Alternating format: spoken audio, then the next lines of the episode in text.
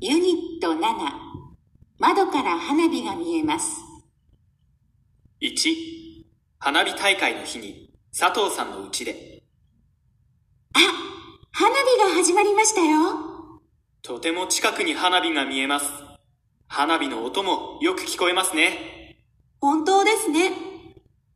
あ、マックスさんが来ましたよ。遅れてすみません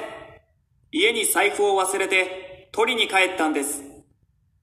大丈夫ですよちょうど今花火が始まりました2